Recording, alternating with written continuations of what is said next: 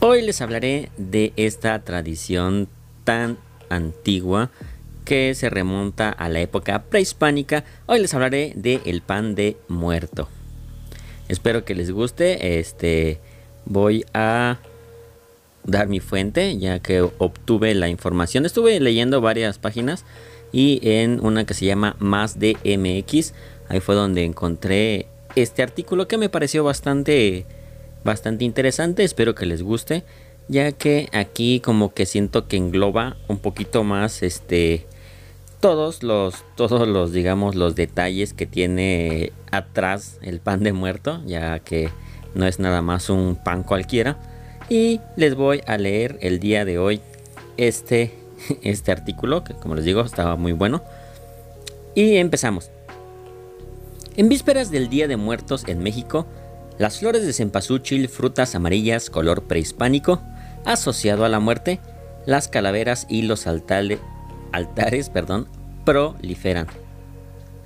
Y en las panaderías el pan de muerto comienza a venderse, a veces con un mes de anticipación. Nos fascina su forma, sabor azucarado en la primera capa y consistencia suavecita. Quizá en algún momento hayas percibido que su figura podría aludir a una calavera, ¿o no? Pero lo cierto es que en la cultura popular poco se conoce sobre su origen ritual.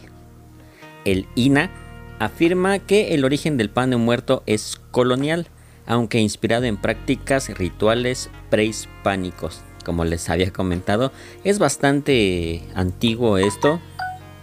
Perdonen otra vez, se me olvidó poner en silencio mi, mi celular, pero no importa ya, ya lo pusimos en silencio. Continuamos, como les decía, ya es una tradición bastante antigua que viene desde, desde tiempos prehispánicos, pero vamos a seguir leyendo a ver qué tiene de qué otro tiene de bueno. Existen tres versiones más populares entre los historiadores sobre el origen de este pan. Una de ellas refiere a que el pan de muerto en un inicio era hecho en forma de corazón, para aludir al corazón de una princesa sacrificada cada cierto tiempo y cuyo corazón era sumergido en una olla con amaranto. Luego el verdugo mordía de este como ofrenda. El pan de muerto así habría surgido para sustituir esta práctica, aunque con un simbolismo muy similar, la muerte como ofrenda. Otra de las versiones apunta a que se trata de una alegoría de las ofrendas que los antiguos colocaban en el sepulcro de sus muertos, y entre ellas figuraba el pan hecho con amaranto, salpicado con sangre de, de los sacrificados en honor a los dioses, a los dioses, perdón, Iskosauki o Huehueteotl, perdón por mi pronunciación, pero sí está complicado el nombre.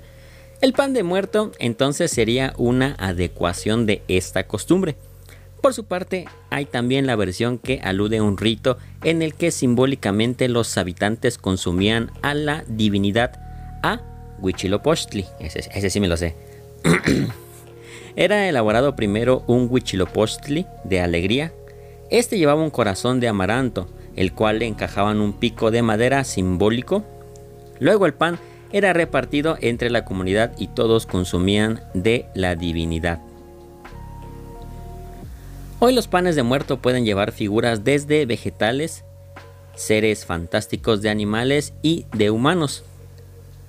El pan más tradicional hace una forma circular que simboliza el ciclo de la vida y la muerte. El círculo al centro es la representación de un cráneo. Las cuatro canelas son una alusión a los huesos. Ya ven que tiene así sus huesitos y, una bolita arriba. Que ese sería, viniera siendo el cráneo y a las lágrimas que lamentan al difunto. También este, eso simbolizan los huesitos. Y también colocadas como una cruz simbolizan los cuatro puntos cardinales que a su vez están dedicados a distintos dioses: Quetzalcoatl, Tlaloc, Xipe, Tutec y Tezcatlipoc. Perdón, ahí me trae tantito. Por su parte, el sabor azar, azar, perdón, refiere al recuerdo de los fallecidos.